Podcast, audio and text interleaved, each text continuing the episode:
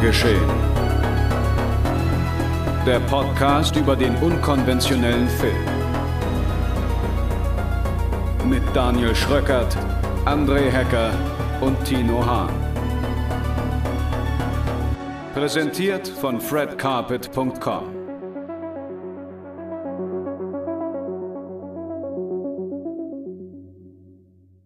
Einen schönen guten Tag, meine sehr verehrten Freundinnen und Freunde des gepflegten Genrefilms. Wir heißen Sie herzlich willkommen zu einer weiteren Ausgabe Genregeschehen.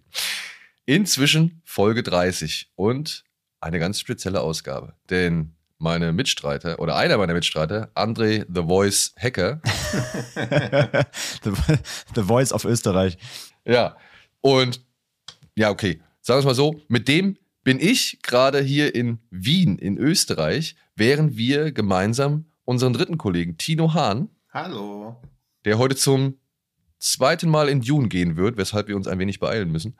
Ja, mit dem korrespondieren wir hier von Wien aus, denn André und ich sind gerade beim Slash Filmfestival und haben jetzt das Wochenende ein bisschen hier in Wien verbracht und haben uns insgesamt vier Filme angeschaut Mhm. und ein bisschen Rahmenprogramm mitgenommen und davon wollen wir heute ein wenig berichten. Darüber hinaus haben wir aber auch Filme, die sowohl wir beide als auch Tino schon zu Hause gesehen hat. Und deswegen werden wir auch nochmal darüber kurz reden. Und Tino hat dann auch nochmal einen Film mitgebracht, den er etwas näher beleuchten möchte und den wir heute dann erfragen. Genau. Ja. So, äh, seht's uns bitte ein wenig nach. André und ich sind im wahrsten Sinne des Wortes Matsch. Ja, also unsere Stimme, wir hören uns nicht nur scheiße an, wir sehen auch so aus. Denn wir hatten gestern Abend dann doch nochmal einen, ja, netten, angenehmen und sehr unterhaltungsreichen Abend. Also ich glaube, ich bin von einem Gespräch zum nächsten getingelt, seit ich in diesem Club auf der Aftershow-Party des Slash Film Festival angekommen bin. Mhm. Und das ging dann bis vier oder halb fünf Uhr Ja, morgens. ich glaube fünf aber hier, ja. Und nur zur Einordnung, wir haben jetzt kurz vor zwölf, wir sind schon seit kurz vor elf wieder wach und haben versucht, den Podcast irgendwie auf die Reihe zu kriegen, die Technik zu installieren. Und ja, lange Rede, kurzer Sinn, wir sind im Eimer, aber wir wollen natürlich euch trotzdem einen kleinen Eindruck vom Slash Festival und von ein paar Filmen hier und natürlich auch von einem, einem Film, der im Kino startet, geben. Denn es geht heute um A Dark Song, es geht heute um Prisoners of Ghostland und es geht heute um Medium. Im Fokus. Im genau. Fokus, genau. Und darüber hinaus wollen André und ich nochmal kurz auf Mad God und Spine of Night. Spine of Night eingehen. So, aber als allererstes, was machen wir als alles erst? Als Als allererstes? allererstes, wo du eh schon gesagt, also eh schon äh, erzählt hast, wie von den reichlichen Gesprächen, die wir hatten. Äh, zuerst würde ich auch einfach mal sagen, mal wirklich mal einen fetten Gruß Ja. an alle Hörerinnen und Hörer, denn es war erstaunlich, wie viele Menschen hier vor Ort Genregeschehen hören. Da waren wir wirklich beeindruckt. Also es gab keine Sekunde, wo wir nicht vor dem Kino auftauchten und es war sofort jemand da und wollte mal Hallo sagen. Das war cool. Genau, und Also von das, dieser, äh, hat echt beeindruckt. Also natürlich viele über Kino Plus natürlich kamen auch, aber wie viele wirklich auch aktiv äh, Genre-Geschehen hören, fand ich echt mega geil. es wurde ja meistens immer so im Gleichklang also, Ja, ja, oder, genau, oder im gleichen Atemzug gesagt. Und auch, sag ich mal, von dieser, ja, gerne mal zitierten oder erwähnten Spannung zwischen Deutschland und Österreich oder sowas, Mhm. ja, äh, muss ich sagen, haben wir erfreulich und erstaunlich wenig mitbekommen. Also es war wirklich ein sehr herzlicher Empfang. Auch nochmal Danke an Amadeus und an Eva und die und an Sharon und die ganze Crew vom, Vom Slash, ja. vom Slash Festival. Ich habe jetzt auch echt nicht mehr alle Namen parat, die wir gestern alle so kennengelernt haben. Aber wir wurden hier so freundlich und, und ja, zuvorkommend empfangen. Umsorgend. Wir, wo wirklich, also die haben sich um uns gesorgt und haben uns hier wirklich einen Service geboten. Das war aller Ehren wert. Super, ja, Ja, wirklich. Deswegen, also danke an alle, wie gesagt, Gäste, die wir gestern getroffen und kennenlernen durften. Und also getroffen haben und kennenlernen durften. Und natürlich dann vor allem danke nochmal ans Slash Festival für diese nette Erfahrung, von der wir jetzt auch gleich im Laufe des Gesprächs hier noch ein bisschen erzählen. Aber ja, was können wir denn am schnellsten abhaken? Ich glaube, Tino, A Dark Song wäre doch wahrscheinlich so ein bisschen die äh, ja, Geschichte, die wir über die. Ich, Wir haben ja, ich denke Schnell. auch, weil da kommt ja für mich erleichternd dazu, dass ihr nicht gesehen habt. Das heißt, du kannst jetzt super schwärmen und wir haben Ja. keine Argumente dagegen. Aber bevor du jetzt schon wieder direkt ins Detail eingehst, erzähl einmal bitte kurz, worum es in diesem Film geht. Also, ich fange mit dem Ende an. Gut. Wieso, gehe ich immer so ins Detail? Das kann ich mir gar nicht vorstellen. Also, es geht darum, dass Sophia Howard in einer entlegenen Gegend ein altes Haus mietet, mit dem sie mit dem Okkultisten Joseph Solomon ein Ritual durchführen will, weil sie wieder mit ihrem toten Kind reden möchte. Und das klingt gerade für Horrorfilmgucker nach einem sehr oft gehörten und auch sehr bekannten Plot, aber was äh, Dark Song komplett anders macht, ist, dass das Ritual sehr, sehr bodenständig ist. Das geht nämlich nicht so schnell wie so an so einem Nachmittag, wie auch in vielen Exorzismusfilmen, wo dann so von elf bis zwölf Exorzismus und danach kann man wieder nach Hause gehen, sondern dieses Ritual geht über mehrere Monate.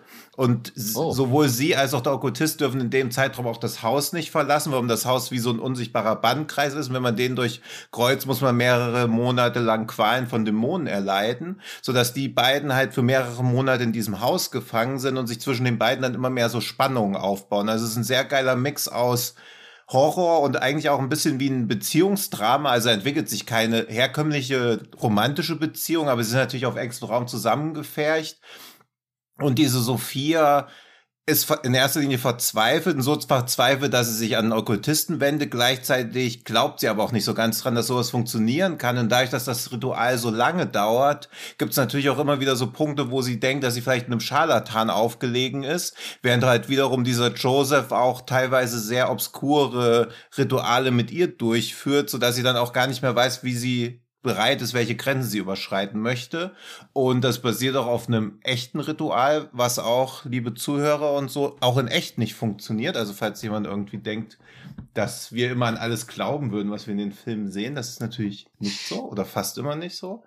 Und dieses echte Ritual wird im Film, also ich habe es mir so durchgelesen, auch sehr authentisch, wie es für einen Film authentisch halt geht, dargestellt. Und der Film schafft es halt, obwohl er ja ein Kammerspiel eigentlich ist, extrem gruselig zu sein für mich und gleichzeitig aber auch ein bisschen lustig, weil man halt immer diese Absurdität des Rituals vor Augen gehalten bekommt.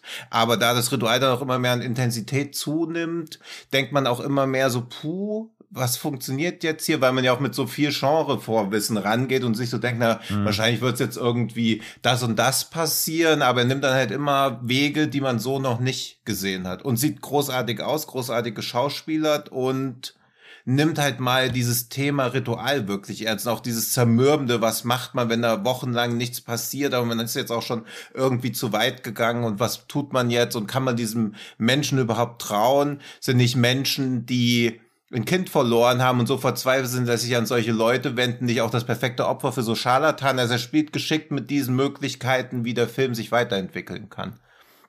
Und das finde ich sehr angenehm, weil er halt größtenteils wie ein Drama mit Horrorelementen wirkt und auch nie irgendwie so ein gewissen Punkt überschreitet, an dem man denkt, puh, jetzt wird's aber absurd, sondern immer so, ja, das ist schon irgendwie so creepy und auch so leicht schleichend von dem ganzen Kruse und der ganzen Anspannung. Das ist halt super atmosphärisch. Also man sitzt da die ganze Zeit so und denkt so, pff, wie geht es jetzt weiter? Was passiert jetzt hier? Wer dreht durch? Dreht überhaupt jemand durch? Ähm, der, der Mann, ich habe den Anfang des Films sehen können, weil mhm. ich hatte einen Ansichtslink und ich ja. habe aber leider halt nicht weiter geschafft.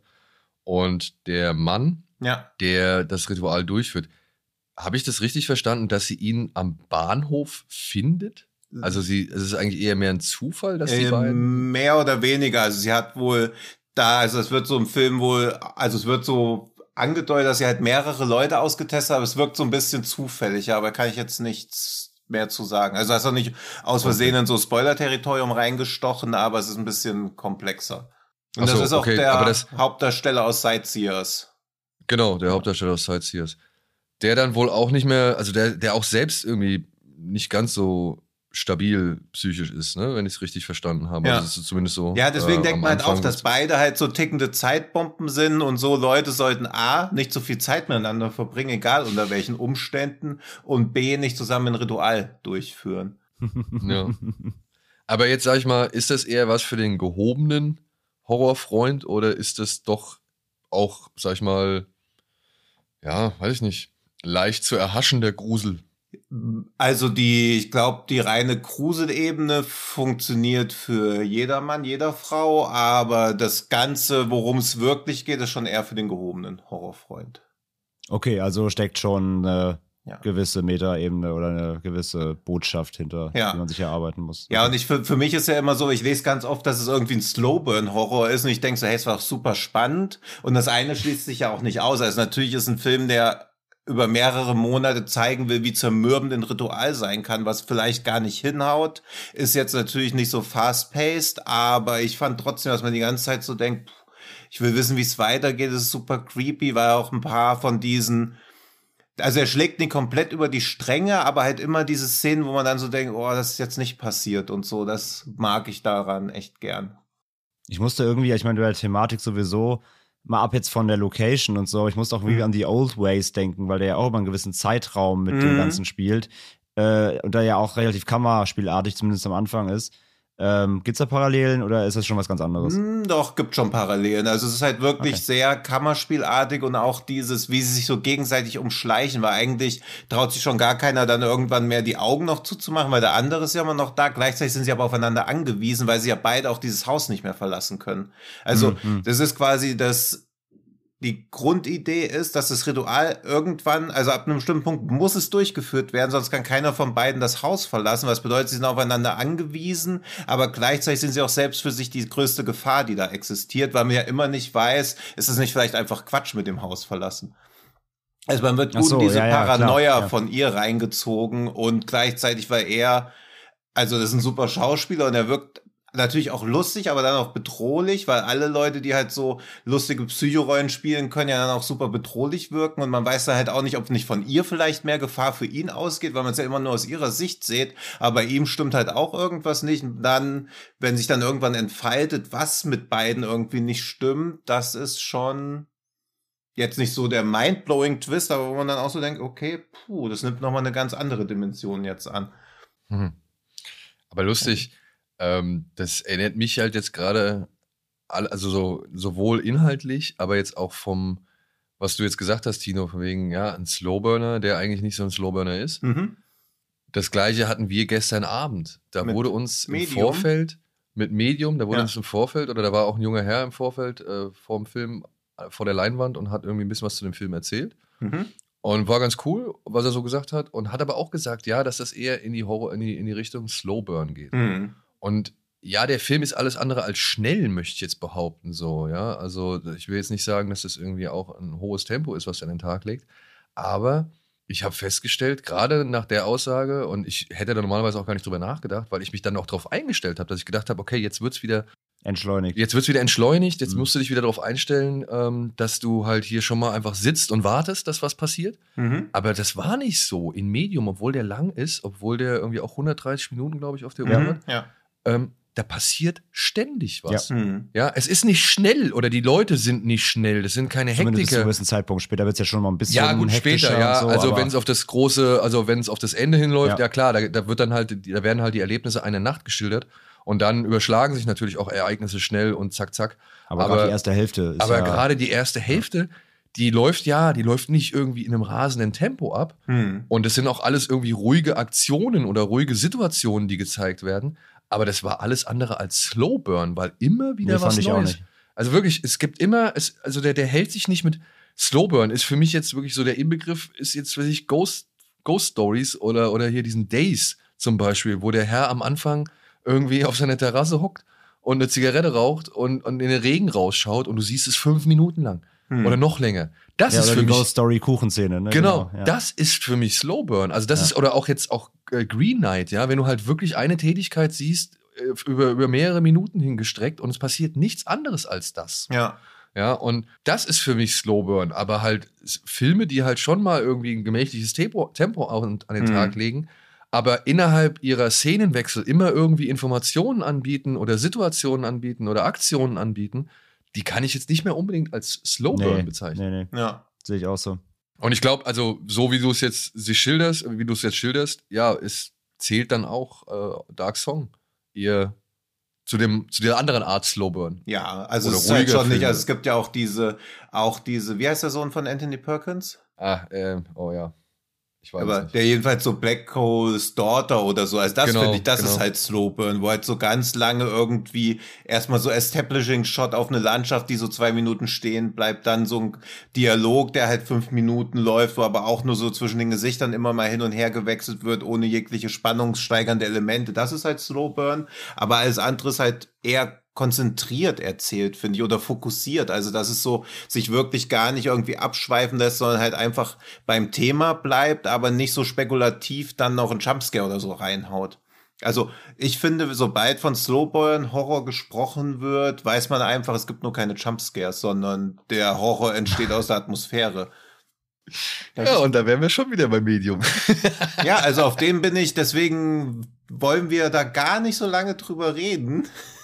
Weil Ja, ich okay. auf den richtig, richtig heiß bin. Also ich meine, er hat ja bei diesem Bucheon Filmfestival den besten Film gewonnen, war in Korea erfolgreicher als Black Widow und ist der erfolgreichste Horrorfilm in Korea, ist aber gar nicht aus Korea. Also was Ja, noch mehr eben, ja. dafür zeigt, dass der halt nicht nur so ein thailändisches Thema abholt, weil ich finde, wenn ihr gleich den Inhalt erzählt, könnte man auch ein bisschen so denken, puh, ob man da einen Zugang zu findet. Deswegen bin ich gespannt, was ihr also über die schamanischen Glaube, äh, den schamanischen Glauben in der Isan-Region jetzt gelernt habt. Ja, wir haben eine Menge gelernt. Unter anderem, dass diese Geister, an diese, die diese Schamanen, sage ich mal, unter anderem in sich binden, aber halt auch eben verehren oder beziehungsweise hofieren und, und, und immer wieder mit irgendwelchen Feiern und Opfergaben irgendwie zufriedenstellen, dass die schon vor Religionen existiert haben. Hm. Also bevor es Religionen in, in der Region Isan gab, äh, gab es dort schon der Glaube an diese Spirits. Mhm. Und in Medium erleben wir jetzt ein Dokumentarfilmteam, die halt eine Reportage über diese Schamane gemacht hat. Und bei ihrer Recherche haben sie besonders eine Person, sage ich mal, ins Auge gefasst, eine Frau, eine etwas ältere Frau namens Nim. Ja. Nim. Und anhand von Nim wird jetzt halt erzählt, was, sage ich mal, einer Familie widerfährt, die vielleicht irgendwann mal sich dazu entschieden hat, nicht mehr ganz an diese Geister zu glauben oder nicht diese Geister wirklich mehr an sich ranzulassen. Also im Grunde genommen geht es dadurch, äh, geht es darum, dass in Nims Familie plötzlich die Nichte Mink, Mink, ja. ja, Mink, dass die jetzt irgendwie merkwürdige Anzeichen an den Tag legt, die eigentlich darauf hindeuten, dass sie jetzt bereit ist, die nächste Schamanin zu werden für den Geist Bayan, glaube ich. Oder für den, ja doch, Ja, Bayan. Baja, glaube ich. Baja. oder Bajar. Also als deutet darauf hin, dass Mink jetzt die nächste, sag ich mal, Schamanin der Familie wird, weil dieser, die Fähigkeit, mit diesen Geistern zu kommunizieren oder den Geist in sich aufzunehmen, der wird halt immer an die Frauen weitergegeben. Und es sieht alles danach aus, dass Mink jetzt halt eben die nächste Schamanin wird, aber dem ist offenbar nicht so, denn Mink verhält sich ganz, ganz merkwürdig und im Laufe des Films erfahren wir, dass es immer und immer finsterer wird. Ja. Ja. Und das Ganze halt, wie gesagt, und das war für uns, glaube ich, das Überraschendste eben, weil wir nicht wussten, dass dieser ganze Film eben quasi so in einem Mockumentary-Style gedreht ist. Der Film fing an mit so einem Headshot-Interview mit dieser Nim. Name wird eingeblendet, also ganz klassisch eben. Und ich, ich dachte erst, was ist das denn jetzt für ein Film? was ist das denn jetzt? Scheiße, hätten wir doch lieber Lamp gucken sollen. Weil das war nämlich die Diskussion. Den anderen Slowburner. Die anderen Slowburn, der, der tatsächlich, glaube ich, dann wirklich auch eher Slowburn Mhm. verdient, dass wir dann nachgehört haben. ja. Ähm, aber da war halt die Krux, was gucken wir? Und wir haben uns für Medium entschieden. Und ich war die ersten fünf Minuten, war ich so, ah fuck. hätten wir uns mal, hätten wir uns mal die Ziege gegeben. Ja, aber es war dann doch sehr spannend, das so aufzubauen, weil es halt wirklich wie so eine, ja, diese typischen, es gibt ja auch so, so diese Fernsehserien, so Ghost Hunters und sowas. Und so war das erst so ein bisschen aufgebaut. Aber wie es sich dann entwickelt, ist halt dann doch äh, eine ganz, ganz andere. große Kino, ganz große Richtung. Kino, kann ich jetzt direkt mal sagen. Also ich finde, es ist der Regisseur von The Wailing, so viel können wir ja schon mal vorweg äh, geben. Und ich finde Medium, wenn man ihn jetzt gesehen hat und wenn man sich darauf einlässt, dass das Was, Moment, nee, nee, nee. Nee, nee, das ist der Regisseur von The von Wailing. Shutter. ist es nicht?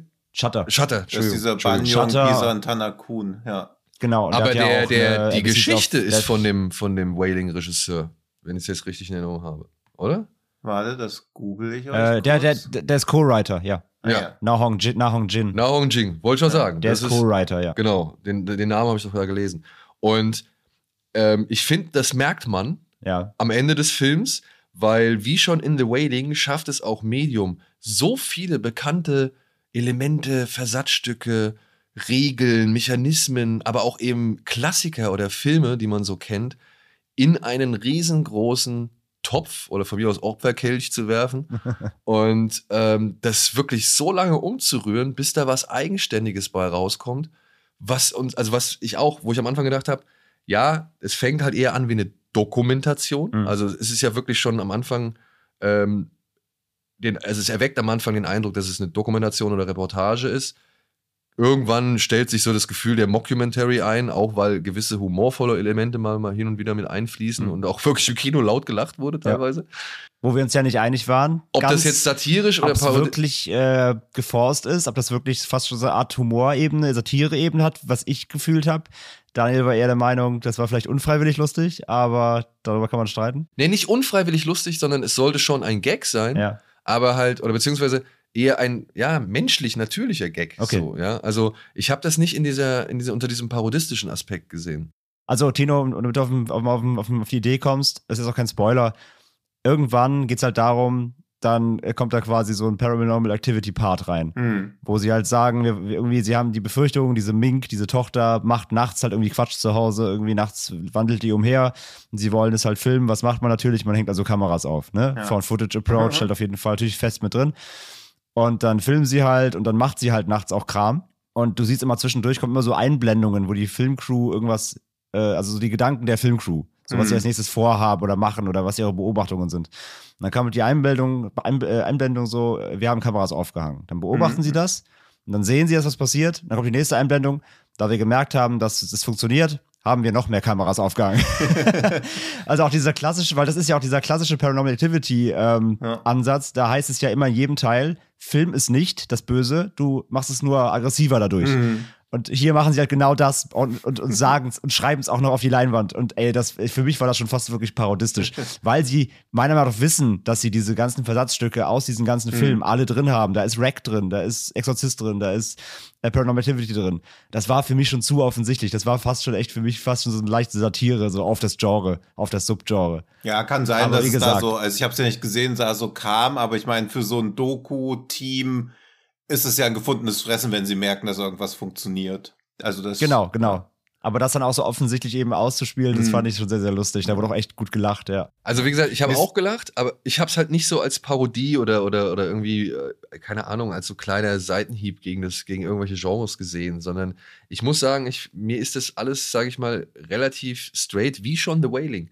In einer, ich meine, The Wailing zitiert auch Zombie-Horror und, Ja. und, und Mystery-Horror und Exorzismus-Horror und auch da in The Wailing gibt es Szenen, die sind lustig, die sind übertrieben, die sind irgendwie albern. Ich meine, allein die Hauptfigur Ja, ja. ist halt schon eigentlich ein, ein Schlag in die Fresse für alle ernsthaften Thriller, weil da halt einfach mal eine Randfigur zum Helden gemacht wird, Ja. der normalerweise in jedem Film der Dulli wäre so. Aber ich, ich sehe das dann nicht, also wie bei The Wailing sehe ich das nicht so wirklich als Parodie oder so, sondern als, einfach als ich, der, der, der will ja den Zuschauer auch irgendwo verwirren. Ja, ja, und, klar. Ein bisschen Und, und foppen auf, so. ja, genau, ein bisschen foppen, ein bisschen auf die falsche Fährte lenken oder irgendwie, weiß ich nicht, nicht so ein eindeutig greifbares Gefühl geben. Wenn ich ein Insidious mir angucke, dann weiß ich, Was wo ich kriegst. drin bin, Ja. was, was ich kriege. Und das weißt du bei The Medium nicht. Nee, das stimmt, ja. ja, das weißt du bei The Medium nicht. Und das macht den Film meiner Ansicht nach so stark. Ja.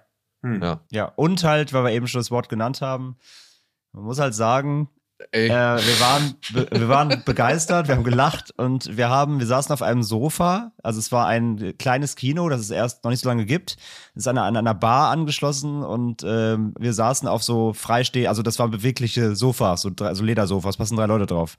Wir saßen noch mit ähm, Slash-Mitarbeiter, Sharon, Gruß, groß. zu dritt in, auf dieser Groß. Bank und es kam dann einem ein äh, besagter Jumpscare in diesem Film.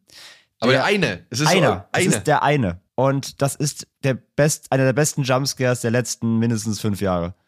Äh, uns hat's so gehoben, dass wir die ganze Bank verschoben haben, weil wir so aufgeschreckt sind. Und das ganze Kino aber so hat so einen richtigen Gasp, so.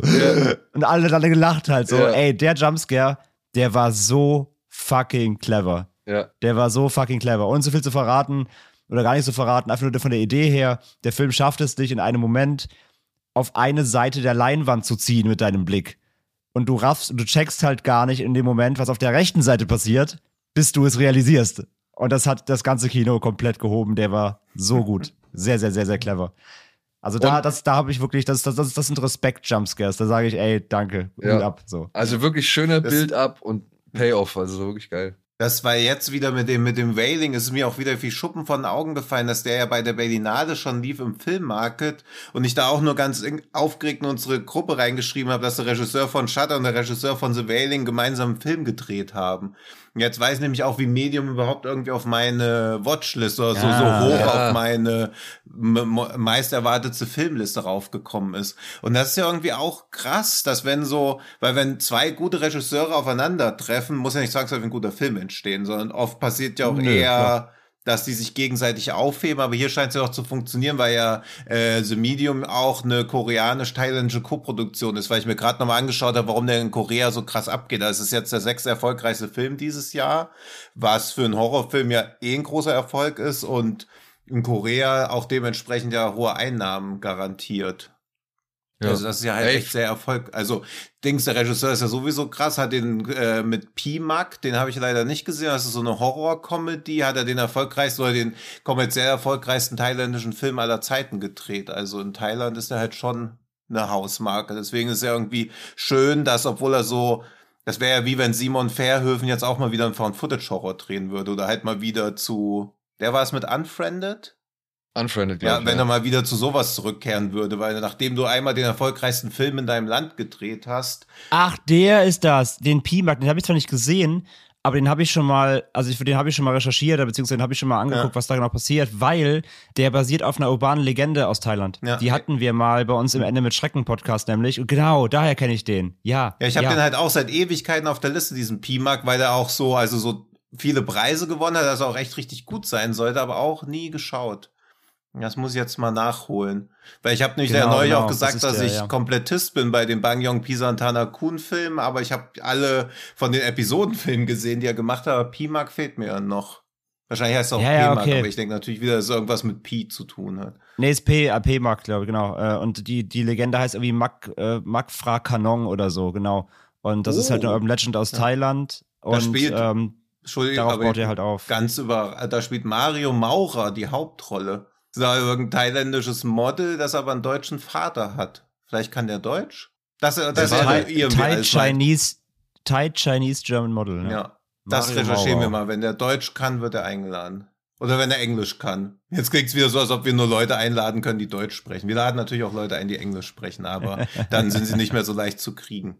Dann kommen wir mal von einem sehr Von, nicht von der so, sagen gerade, also jedenfalls von. Ja. uns auf jeden Fall äh, fettes, äh, fette Empfehlung für Medium, auch wenn man sagen muss, gerade im Finale wird's dann fast schon ein bisschen zu viel und fast ein bisschen zu Standard so. Wir haben vorhin schon die Referenzen genannt, Rack und Co. Da wird der einige, ein oder andere vielleicht aussteigen oder zumindest dann nur noch mild lächeln. Und das große Problem, aber das ist wieder dieses Found-Footage-Problem. Es gibt wieder diese Szenen, ne? Kameramann lässt Kamera fallen, vor ihm stehen drei Dämonen, aber Kamera muss noch aufgehoben werden, bevor er weiterlaufen kann, ne? Sowas gibt's halt leider auch wieder. Das ist immer so ein bisschen die Krux, aber das kennt man mittlerweile aus dem Subgenre ja leider. Das muss man so ein bisschen hinnehmen hier und da. Ja, aber nichtsdestotrotz hat er für uns auf jeden Fall, können wir, glaube ich, werden waren da der gleichen Meinung nach dem Film, äh, kann man den wirklich nur durchaus empfehlen. Das ist ein Ja, super Ding. das doch- ja. das doch übrigens, schön. wir hatten es eben gar nicht gesagt, äh, Dark Song, ähm, Dark Song Ja. mal kurz, der kommt ins Kino, ne? Das wollten wir noch kurz Genau, Genau, natürlich wieder sehr selektiert, weil wieder die besten Menschen der Welt von Cinema Obscure sich wieder sehr mühen, ihn in Kinos zu bringen, aber er läuft halt limitiert in Bamberg, in zwei Kinos in Berlin, im Rollberg-Kino in der Brotfabrik, in Frankfurt am Main, ab 24.11. erst. Kassel ist in Planung, in Nürnberg im Com-Kino, in Pforzheim im kommunalen Kino läuft er anscheinend nur am 22.10. und in Stuttgart am 21.10. Und die genauen Spieldaten findet ihr auf cinemaobscure.org. Die ergänzen dann da immer noch. Und er erscheint auch am 7.10. als Blu-ray. Falls ihr nicht warten könnt oder kein Kino in der Nähe ist, was den Und abspielt. falls was euch, ja und falls ihr nach 80 dem Film Millionen zutrifft. sucht, und falls ihr den Film sucht und oder in unsere, in unsere Shownotes guckt und den Letterbox-Link anklickt, ja, der Film ist aus 2016. Nicht verwirren lassen, der ist älter, der kriegt aber jetzt erst einen Release. Ja. Das nur noch nebenbei, nicht wundern. So. Ja, manchmal braucht Qualität Zeit, um sich durchzusetzen. Es würde mich auch die genaue Geschichte dahinter interessieren, aber die kenne ich leider nicht, warum das so lange gedauert hat. Wie ein guter Wein musste er reifen. Ja. So, wo mal weiter? Apropos guter Wein, was für ein Wein wäre denn Prisoners of Ghostland, wenn ihr ihn auf einer Weinskala einstufen müsstet? Auch eher ein Pernod oder einer von Til Schweiger? Um mal eine ganz Eine- krude Überleitung zu bringen. Eine aus Tüten. Ja, so, einen so ein schöner Rotwein aus Tetrapack-Wein. Ja, okay. Ja. Ja, Prisoners of Ghostland war der erste Film, den wir hier auf dem Slash Festival gesehen haben am Freitagabend, nachdem wir ein, einem satanischen Ritual beiwohnen durften. Mhm. Nur mal als kleine kurze Bonus-Anekdote, denn äh, hier waren zwei italienische Schamane auch, oder beziehungsweise italienische Teufels... Ja, satanische Priester. Satanische Priester, ja. Die uns, wie gesagt wurde, die das ernst meinen. Also es waren keine Schauspieler. genau, die haben das ernst gemeint. Dazu gab es dann noch vier oder fünf Burlesque-Tänzerinnen. Aus Wien. aus Wien, die das Ganze ein bisschen mit Akrobatik und Tanz begleitet haben. Salon Kitty Burlesque heißen die. Okay. Und dann gab es, was André, glaube ich, sehr gefreut hat, zwei Musiker, die, die wohl zu legendären Bands gehören oder gehört haben, wenn ich es richtig Der eine von denen war, hatte früher eine sehr bekannte österreichische Death Metal Band, also genau Tinos Geschmack, äh, namens, namens Pungent Stench, genau. Der ist hier auch sehr bekannt in der Musikerszene. Und äh, die haben dann dazu sphärische und elektronische Klänge abgefeuert, während äh, unsere Seelen verbrannt wurden offensichtlich, denn wir mussten unseren Namen auf kleine Kärtchen schreiben, die dann in einem Feuerritual verbrannt wurden. Genau. Aber das war zum Sinne unserer Gedanken zu reinigen oder im Sinne unserer Gedanken zu reinigen und irgendwie unsere Probleme und Sorgen in die, in die Zukunft zu verbannen. Das habe ich nicht so ganz verstanden, was er da die ganze Zeit gesagt hat, dass man das alles in die Zukunft schickt, so, ja, weil dann bedeutet es ja, dass sie früher oder später trotzdem wieder auf mich zu. wieder, ja. Aber macht man das nicht jeden Tag, dass das so das Problem von Zukunftstino ist, was mit den ganzen Sachen passiert? ja, und das meine ich ja. Ja. Also so, okay, dann war ich für den Moment rein und klar und frei Aber von irgendwelchen Sorgen. scheiße. Aber vielleicht bin ich in der Woche halt wieder depressiv, Ja, wenn gut, ich aber neben dir dafür warst irgendeinem Festival gut drauf. Ja, okay. Also, ein paar reicht doch.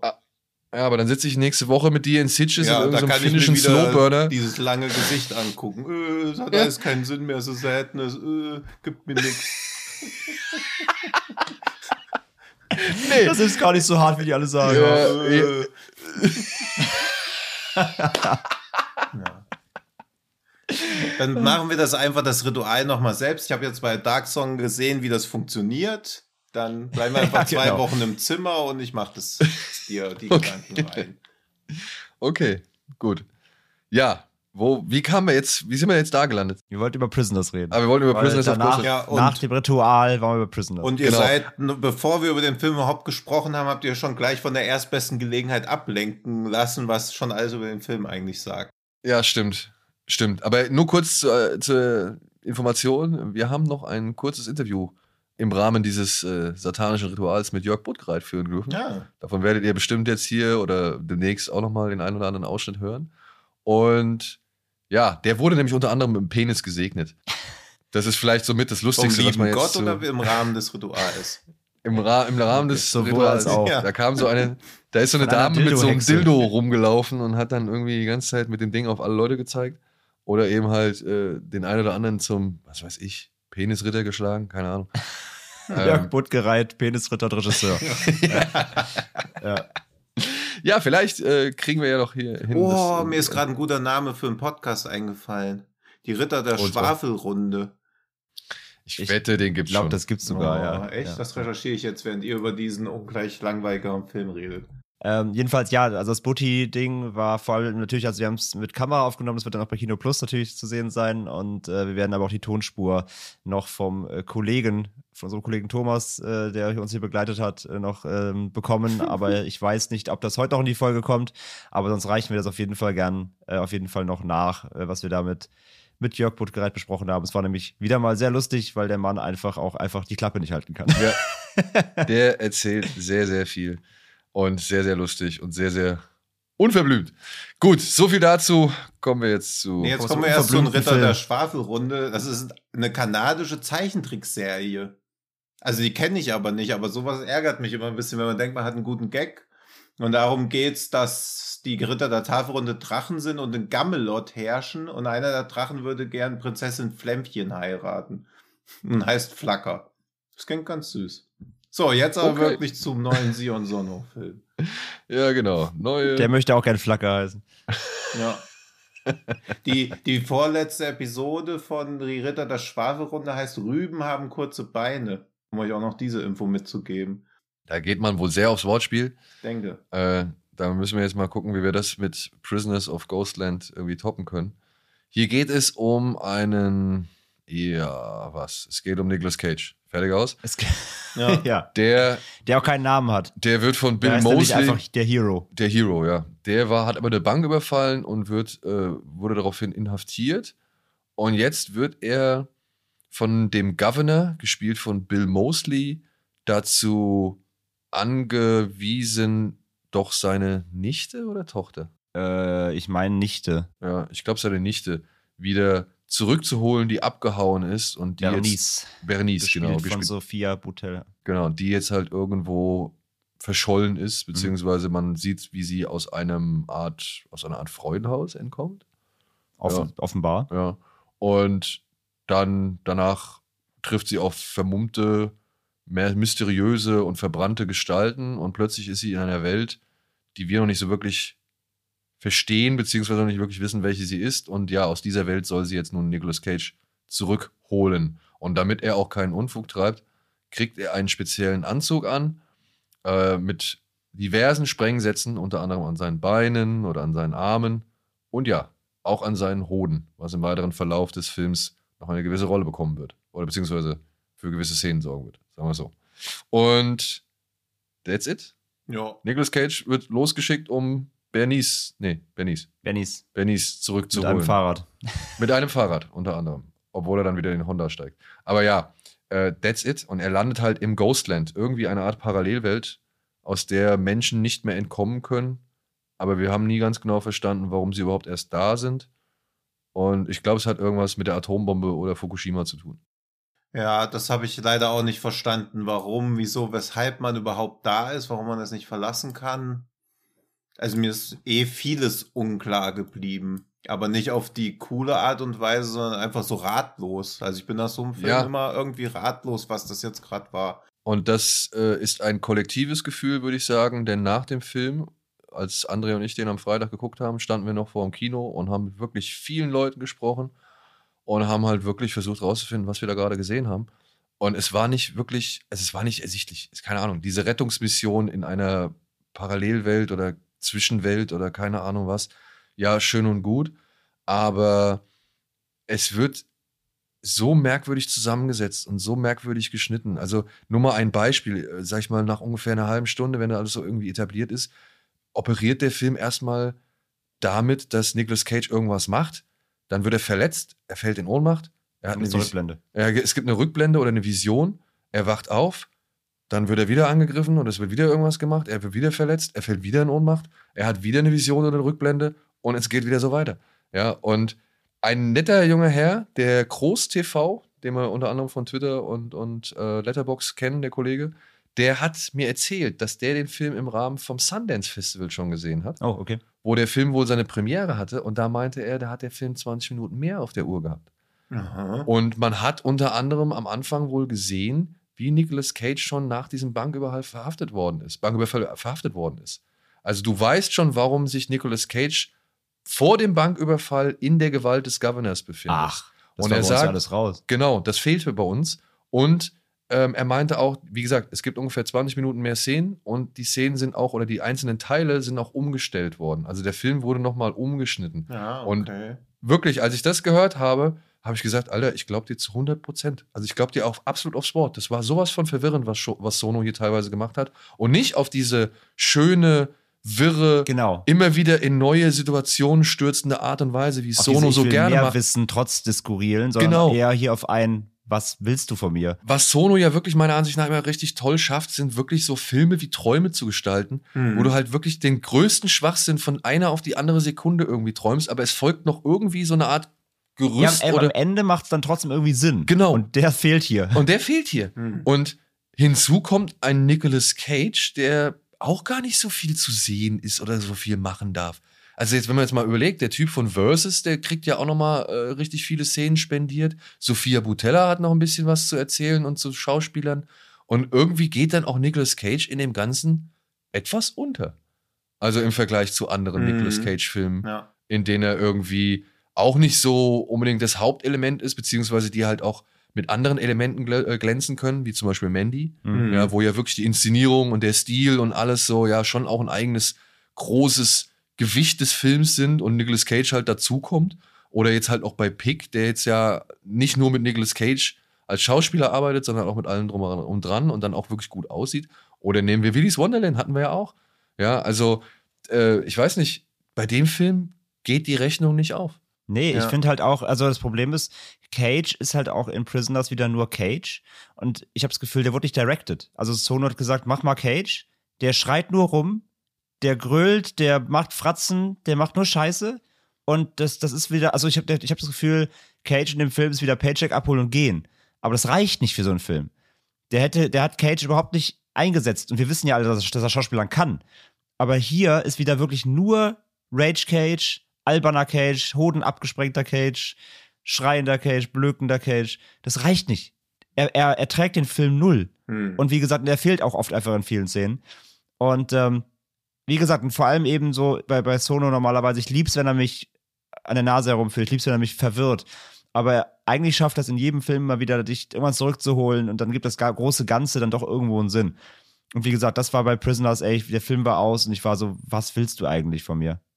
Ich hab's, ich hab's wirklich nicht, ich, ich verstehe die Vision nicht. Aber mit, mit der Info, wie gesagt, mit 20 Minuten, wenn die den halben Film vielleicht echt nochmal für internationalen Release umgeschnitten haben, zu, vielleicht zum Schlechteren auch hin. Ich weiß ja nicht, was Groß gesagt hat, aber die seine Version besser fand. Also er sagte schon, dass er den eigentlich äh, so etwas besser fand Ja. als das andere. So, Ja. ja. Und ich kann mir auch vorstellen, dass der Film nochmal wirklich Dimensionen gewinnt, beziehungsweise irgendwie vielleicht auch eine gewisse Logik oder zumindest eine gewisse Ordnung bekommt. Ja. Ja.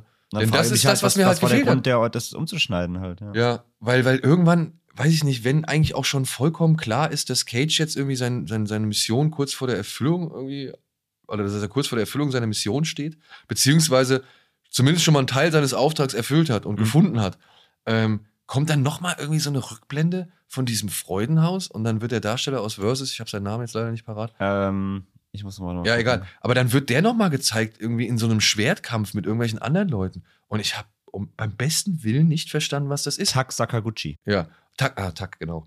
Und dann kommt noch Nick Cassavetes dazu, ja, der meiner Ansicht nach auch so eine unnötige, sinnlose Rolle hat. Die dann irgendwie in, in, in einem Dialog endet, der auch, ja, der soll schräg sein, okay, I get it. Aber er, nee, ich kann das irgendwie verstehen, was die Absicht dahinter ist, aber ich fühle die Absicht nicht. Nee, die null. wirkt nicht die Absicht. Ja, und sie, sie gibt dem Film halt auch nichts dann wieder Nee, dieser. Redemption-Arc von ne, sein Partner waren, also quasi der Zwist mit dem Überfall bis hin dann zu der an- jetzt dieser Atom, also dieser ist ja so entstellt jetzt plötzlich, ne? Aber dieser ganze Red- Redemption-Arc zwischen den beiden wird ja auch gar nicht so richtig aufgelöst irgendwie. Also auch das ist komplett irgendwie ins Leere gelaufen. Ja. Ja, also ich finde halt auch, also so, wenn man diese Hintergrundgeschichte, also der Film wurde ja auch ein Jahr verschoben, weil Sion Sonne eine Herzattacke hatte, also ein Stimmt, Herzinfarkt. stimmt. Und Nicolas Cage ist ja dann auch nach Japan gezogen, nachdem er das erfahren hat. Also man weiß ja nicht, ob die wie so eine Art Bromance haben, weil Sion Sono ja auch mal gesagt hat, dass White at Heart sein Lieblingsfilm ist und dass die Figur von Nicolas Cage im Film halt auf Sailor Ripley und Castor Troy basiert, weil er die Charaktere wohl beide gut fand. Und dann ergibt das alles irgendwie ein bisschen mehr Sinn. Und Sion Sono hat ja auch zu Nicolas Cage oder über Nicolas Cage gesagt, dass das die einfachste Person war, mit der er jemals gearbeitet hat und dass er, der ihn von den Toten zurückgebracht hat. Also vielleicht ist das irgendwie, das klingt jetzt irgendwie gemeiner, es klingt ja, vielleicht ist das quasi so die filmische Reha für Sion Sono gewesen, dass er irgendwie jetzt nicht so komplett auf dem Damm war und sich an dem Film halt wieder so an das rangetastet hat, was er sonst eigentlich macht.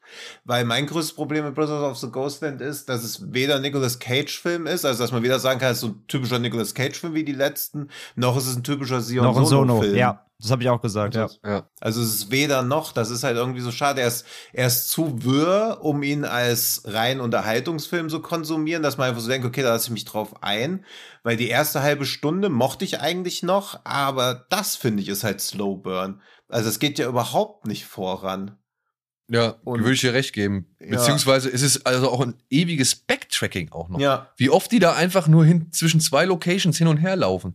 Oder eben hin und her reisen, so, ja. Hm. Und, und, ah, ey, Ja, und dann immer es so dieses schade. Vor dieses Foreshadowing mit diesen verbrannten, zombieartigen Samurai-Soldaten oder was auch immer das sein soll, was nie wirklich befriedigend eingelöst wird. Also er ist halt die ganze Zeit nur so am Andeuten, sich wiederholen und das ist schon cool mit diesem Gaffner am Anfang, wo dann auf einmal alle singen, also das mag ich schon, aber das kann ja nicht der Höhepunkt sein. Oder das kann ja, auch nicht diese das Szenen- auch bleibende diese Szenen mit diesem- sein.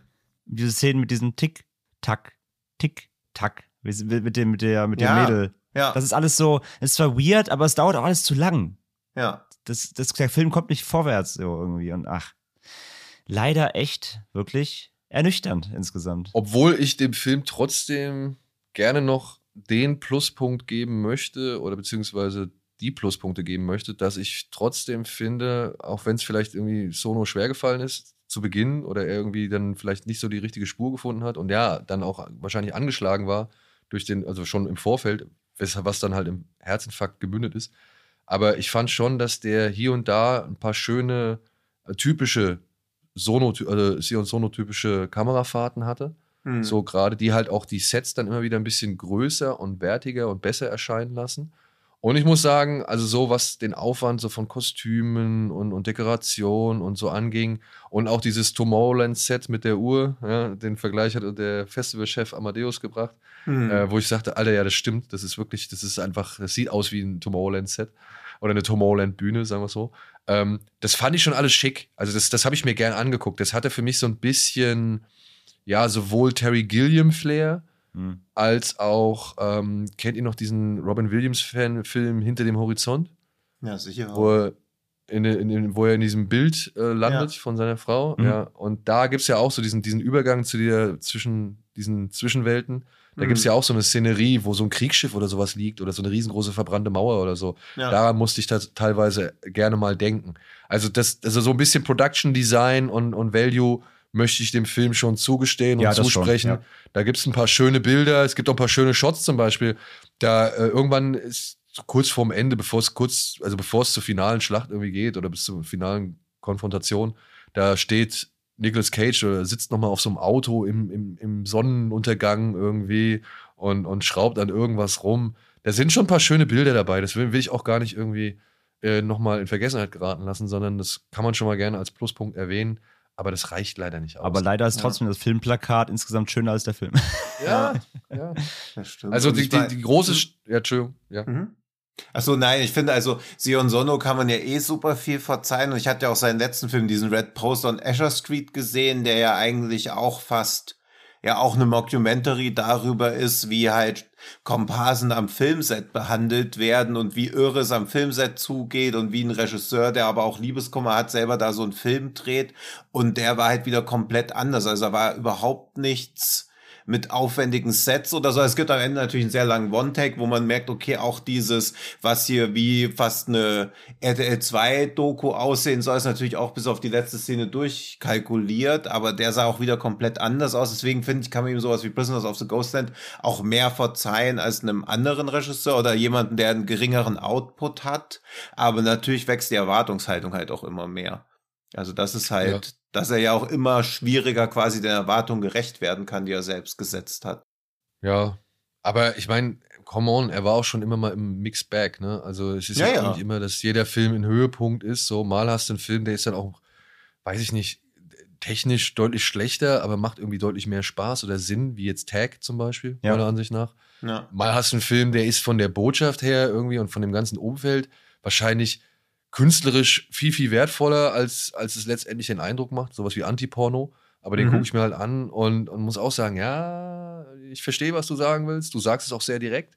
Aber da warst du auch schon mal irgendwie cleverer und subtiler, ja. Und dann hast du so Filme, weiß ich nicht, wie Law of Exposure oder Cold Fish dazwischen, die halt irgendwie dann nochmal was ganz Eigenes sind und äh, trotzdem immer irgendwie auch ihre Höhen und Tiefen haben. So. Also, ey, ich mag den Mann, ich gucke mir immer wieder gerne von ihm an. Er hat Ja. meiner Ansicht nach immer wieder eine schöne Art und Weise und krasse Art und Weise, seine Kreativität auszutoben. Hm. Und die Kreativität hat er. Also die kann man ihm absolut nicht abstreiten. Auch wenn es immer sehr oft viele Themen sind, die sich wiederholen. Aber hier, das war jetzt halt einfach mal, ey, wenn du einen Herzinfarkt während des Dreh hast, hattest, was soll man dann noch großartig hoffen? Ja, oder davor jedenfalls war er gesundheitlich angeschlagen. Also das Und das dann so durchzuziehen, also das ist ja auch, also es ist ja auch kein schlechter Film, er ist halt einfach enttäuschend. Das ist halt immer Ja. noch schlimmer irgendwie, weil beim schlechten Film kann er sich wenigstens drüber aufregen. Bei Prison of the Ghostland blitzt halt auch dieses vorhandene Potenzial in allen Ecken und Enden durch. Also das finde ich dann halt immer am frustrierendsten, weil man so denkt, ah, wäre es in die Richtung weitergegangen, hätte man so ein Setpiece noch drin, dann wäre es auch deutlich besser geworden. Also man kann den Film ja nicht einfach sagen, ja, es war halt scheiße. Und das war's, Nee, nee. man redet nie wieder drüber, sondern er ist halt trotzdem ambitioniert und deswegen ärgert das umso mehr, dass so dieses Potenzial aus zumindest unserer Sicht vergeudet wurde, aber so weltweite Wahrnehmung ist ja leider ähnlich. Und deswegen ärgert mich das ein bisschen, weil ja wahrscheinlich für die viele wird ja Prisoners of the Ghostland der Einstieg in Sion Sonno sein, eben wegen Nicolas Cage. Und ich weiß nicht, ob ich, wenn ich jetzt 18, 19 wäre und das hören würde, oh, dieser Regisseur hat so viele krasse Filme gemacht. Und dann denkt man so, ja, gucke ich mal seinen neuesten an, ob ich dann Bock hätte, das Werk zu entdecken. Ich glaube nämlich eher nicht. Ja, aber Also wenn mir dann jemand sagt, Glück. ja, okay, der war jetzt vielleicht ein bisschen zäh, aber guck dir mal diesen vierstündigen Film von ihm an, der ist gut. also, das würde nicht passieren. Ähm, hier, was, was, was äh, Herr Groß-TV noch erzählt hatte, ähm, oh, es tut mir sehr leid, falls du es hörst, es, ich habe deinen Namen leider vergessen. Es ist wirklich, es, du hast mir genannt, es, es war spät, es waren viele Namen, es wirklich, ich bitte um Entschuldigung. Aber was er auch noch gemeint hatte, was glaube ich auch ein Problem des Films ist oder, oder was den Film erschwert, Sono hat ja nicht alles geschrieben. Die englischen Dialoge stammen ja wohl von einem anderen Autoren und nicht Mhm. von ihm. Und ich glaube, das ist dann nochmal so ein, so ein, ja, eine Hürde, ein Hindernis oder noch ein Knüppel zwischen die Beine, der den Film dann halt genau zu dem macht, was Dino ja schon beschrieben hat. Weder das eine noch das andere. So, jetzt haben wir genug auf diesen Film eingekloppt. Ja, wie gesagt, ich bin mal gespannt, ob dann wirklich diese Langfassung vielleicht irgendwann noch released wird als Director's Cut oder so. Ja, das wäre eigentlich ganz Das cool. wär ja mal Also spannend dann würde ich mir den. Film auch nochmal auf Ja, jeden ja, Fall genau, noch würde ich mal eine. Chance auf den Film geben. Ja, ja, genau. genau. Weil ich will auch gar nicht abstreiten, dass irgendwie zwischendurch hat er sich ja schon hier und da wie ein Sono angefühlt. Also ich, Durchaus. Wie gesagt, was mir gefehlt hat, er macht hinten raus keinen kein, kein Zusammenschluss. Er macht keine Conclusion, was er eigentlich immer schafft. ja. Zwischendurch war ja viel Sono, aber wenn ich am Ende trotzdem mit 18 Fragezeichen da sitze, dann ist es halt unbefriedigend.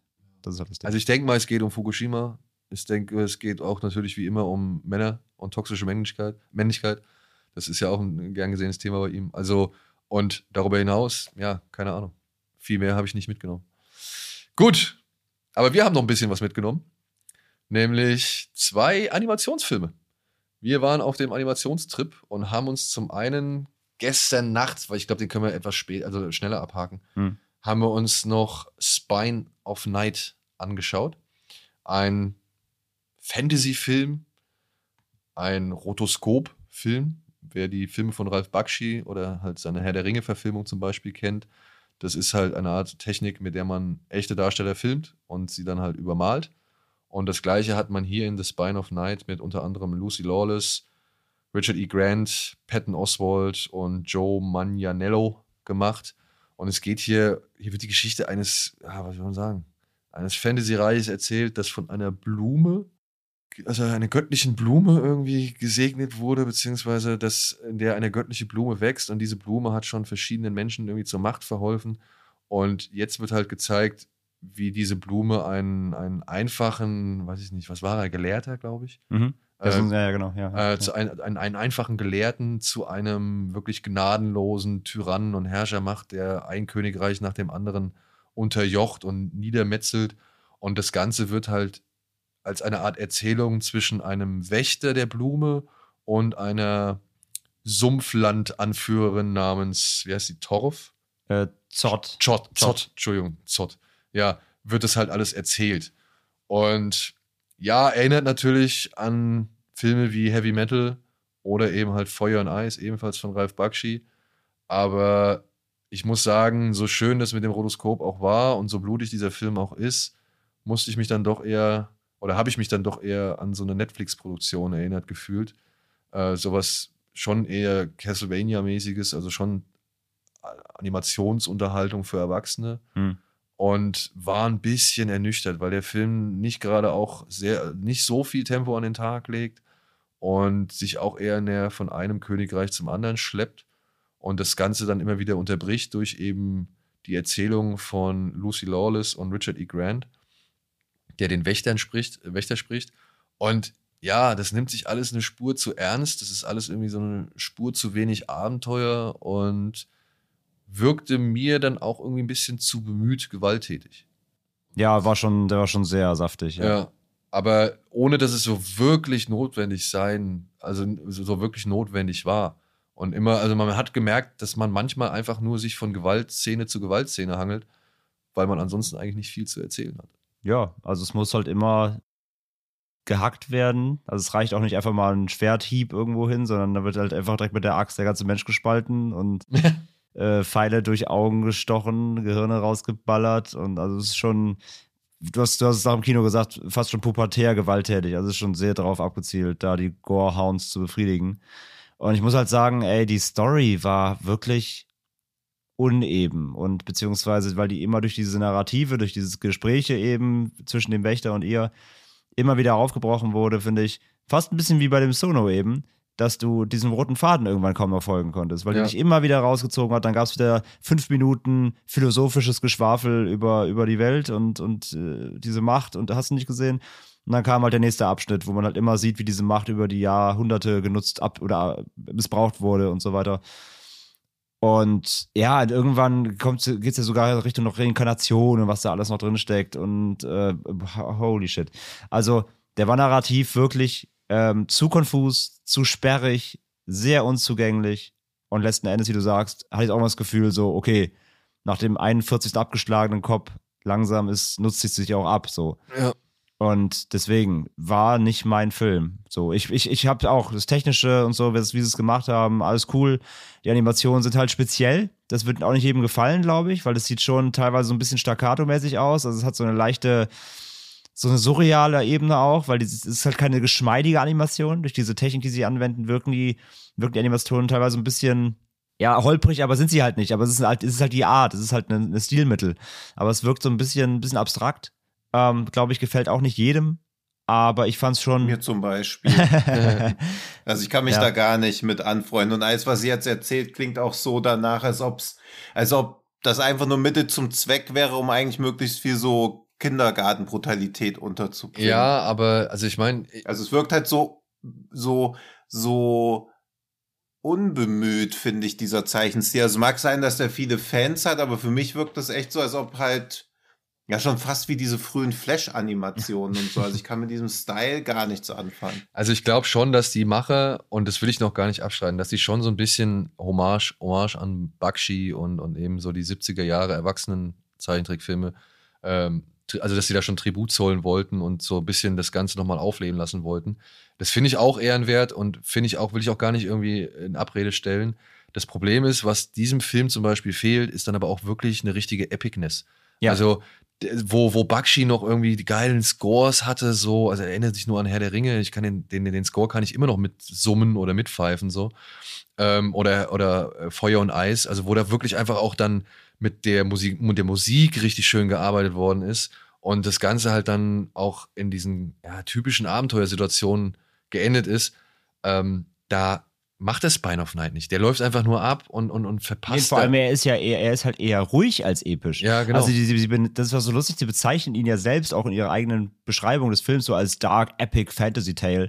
Und dieses Stimmung Dark Epic Fantasy Tale hatte ich nicht. Es Nee. war eher Slow, Slow Bloody äh, Tale. Genau, also es war weder in Richtung Dark Ja. Souls noch in Richtung Feuer und Eis. Nee, gar nicht. Ja. Nee. Ja, anscheinend läuft diese Technik, wird halt auch mit zwölf Bildern pro Sekunde aufgenommen. Deswegen sieht das So ein wahrscheinlich bisschen hakelig so aus. Ja, ja, ja. Also mich stört weil das, null. Habe ich mir gerade auf. Hm? Also ja, ähm, mich stört es sowas null. Also ich finde das eigentlich cool, dass das so gemacht worden ist und so getreu gemacht worden ist. Aber es bringt jetzt halt auch nicht wirklich viel, wenn du die ganze Zeit irgendwie da wartest auf was, was, dass was passiert. Habt ihr den Wikipedia-Eintrag zu dem Dings gelesen, zu The Spine of Night? Nee. Nee. Man macht den mal auf und lest mal bitte den ersten Satz vor. Das gefällt mir schon sehr, sehr gut, dass sowas auch an der Wikipedia einfach drin Deutsch bleibt. oder Englisch? Deutsch. Ich guck mal. Du guckst gerade und ich nutze die Gelegenheit, um dann von dem einen Animationsfilm, der ein bisschen ruckelig wirkte, zum nächsten Animationsfilm zu kommen, der ebenfalls ein bisschen, Ich, ich hab's schon. ja. Äh, welchen Satz, welchen Ja. meinst du? Ganz, ganz, ganz, ganz oben. Den ersten. Ja, was das ist The überhaupt. Spine of Night ist ein animierter Ultraviolence-Horrorfilm.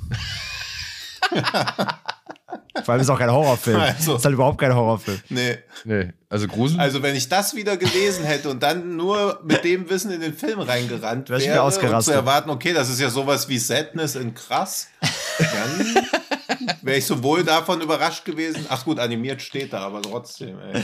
Ein Ultra-Violence-Horrorfilm, ja. Also Ultra. Dass sowas einfach in der Wikipedia stehen Ja, kann. das- also seit wann ist Das, das? das, da sieht man wieder, dass Wikipedia keine, keine Ja. verlässliche Quelle mehr ist. Nee. Aber kommen Ja. wir ja lieber zu einem Film, der durchaus Horror hat. Ja, und auch durchaus ekelhaft ist, nämlich Mad God, eine Art Showcase des äh, Stop-Motion-Animationskünstlers und ich sage jetzt einfach mal auch Meisters, Phil Tippett, der unter anderem schon bei Star Wars die 8080s animiert hat oder den Rancor gebastelt oder entworfen hat oder der hat zum Beispiel, werden wahrscheinlich die wenigeren kennen, also weniger Leute kennen, bei Howard the Duck das Endmonster entworfen, Mhm. diesen außerirdischen Invasoren Hm. und war dann auch an der Entstehung und an der Animation und an der Gestaltung der Jurassic Park Dinosaurier beteiligt, wofür er dann ebenfalls einen Oscar erhalten hat. Und hat bei Starship Troopers 2 Regie geführt. Du musst wieder alles kaputt machen. Entschuldigung. Ja gut, ne, so hat halt jeder sein Päckchen zu tragen. Und er hatte aber noch ein anderes Päckchen zu tragen und das hat er wirklich lange mit sich rumgeschleppt, nämlich eben all das, was er schon mal immer als Stop-Motion-Künstler an, ja, wie soll man sagen, dunklen Fantasien auf die Leinwand bannen wollte. Und das Ergebnis nach mehr als 30 Jahren ist jetzt eine Art Showcase namens Mad God.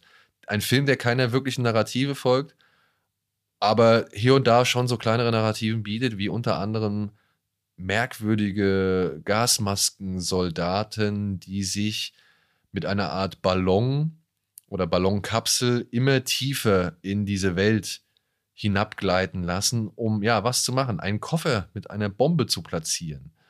Das ist irgendwie ihr Ziel und um ihr Ziel zu erreichen, müssen sie halt eben immer weiter, immer tiefer in diese Abgründe reisen. Also es ist wirklich der, der, weiß ich nicht, der 118. Kreis der Hölle, der Stop-Motion-Hölle, den sie hier, also die sie alle durch, durch, durch schweben oder durchwandern oder durchfahren und vorbei eben an wirklich sehr vielen Abartigkeiten und, und kuriosen Maschinen und skurrilen, grotesken, ekelhaften, schmierigen, ah, weiß ich nicht, verwanzten, verranzten Szenarien und Figuren und Monstren und was weiß ich so. Ja. Also nur ein Beispiel. Es gibt eine Szene, die fand ich tatsächlich schon beeindruckend. Da läuft er an einer Reihe von elektrischen Stühlen vorbei, auf deren Riesen sitzen und halt wirklich die ganze Zeit unter Stromschläge gesetzt werden. Also der Kopf wird halt von einem, also permanent werden diese Köpfe mit Blitzen bearbeitet. Und man sieht, wie sie halt entleeren. Also unter dem Stuhl suppt halt irgendeine ekelhafte Masse raus, ja, was ja wahrscheinlich Darminhalte oder sonst irgendwas sein sollen. Und die schwappen wiederum alle in einen riesigen Kopf, der das genüsslich irgendwie aufsaugt und aufschlabbert, aber halt ebenfalls auch richtig hässlich ist. Also man kann nicht, man kann schon fast nicht mehr unterscheiden, wo fängt das Gesicht an und wo hört die Beule auf.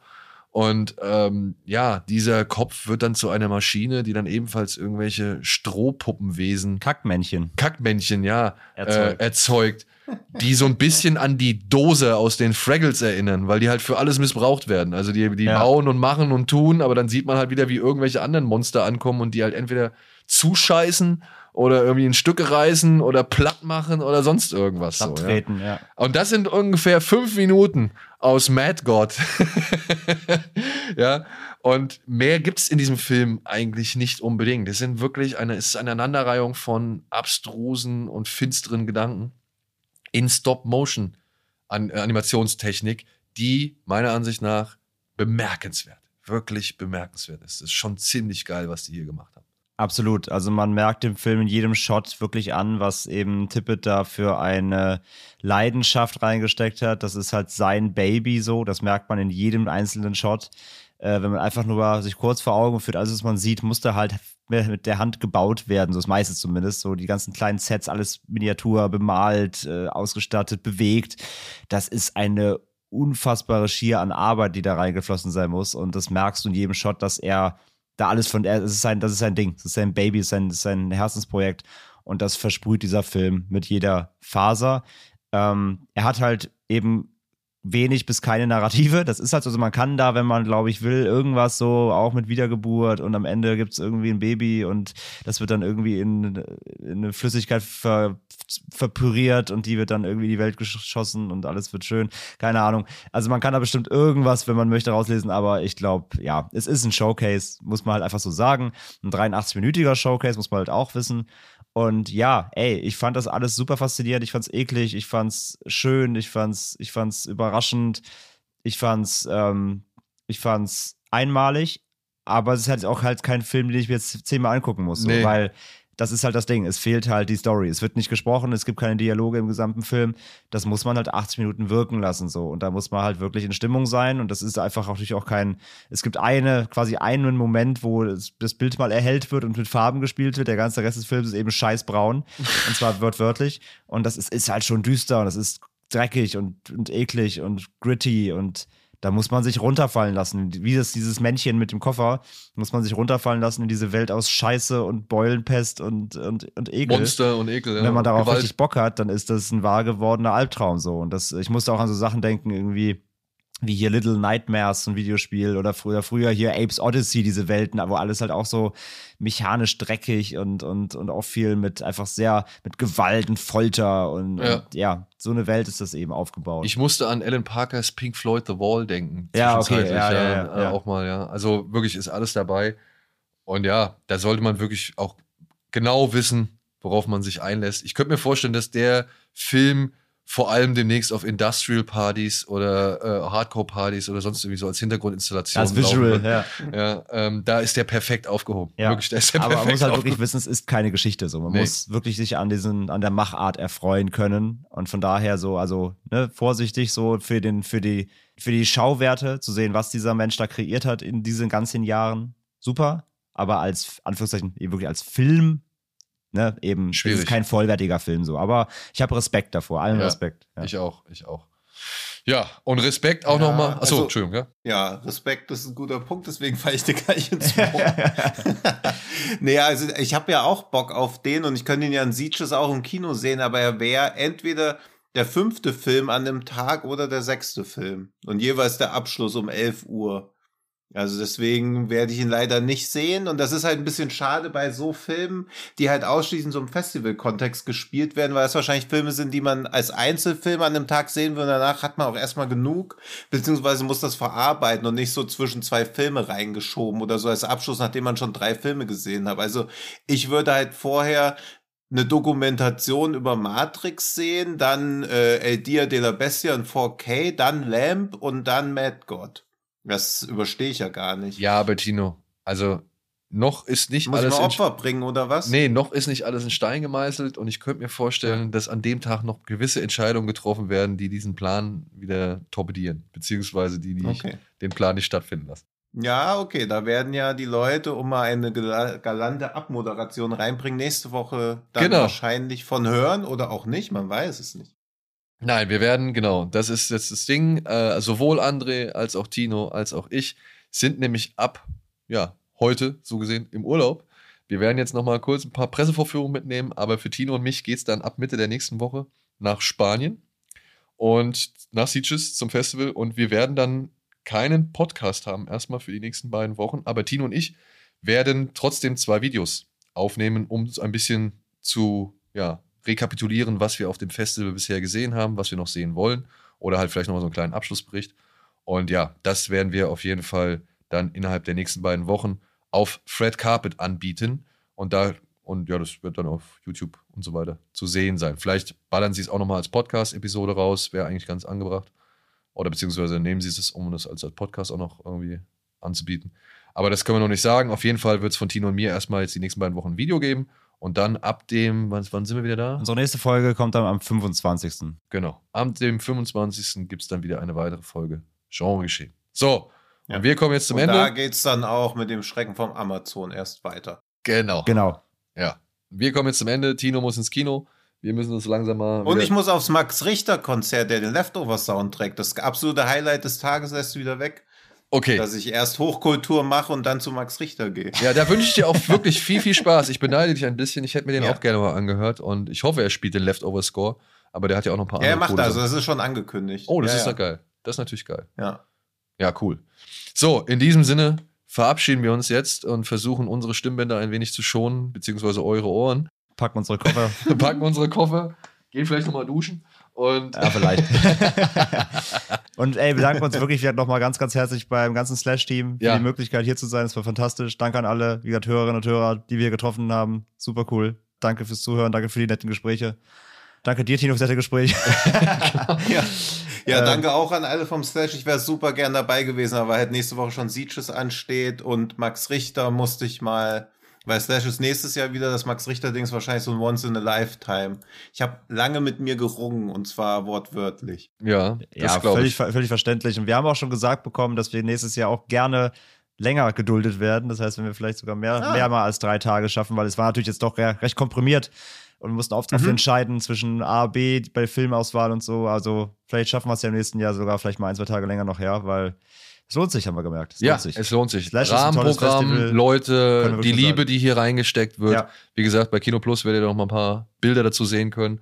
Und ey, wirklich tolles Festival. Ja. Richtig schönes Festival. Sehr, sehr cool, ja. Ja. Echt Spaß gemacht. In diesem Sinne, Wiedersehen, reingehauen. Wiedersehen. Macht's gut. Wir hören uns in drei Wochen. Wir hören uns spätestens in drei Wochen. Tschüss. Tschüss. Und sehen uns vorher. Bis dann. Tschüss.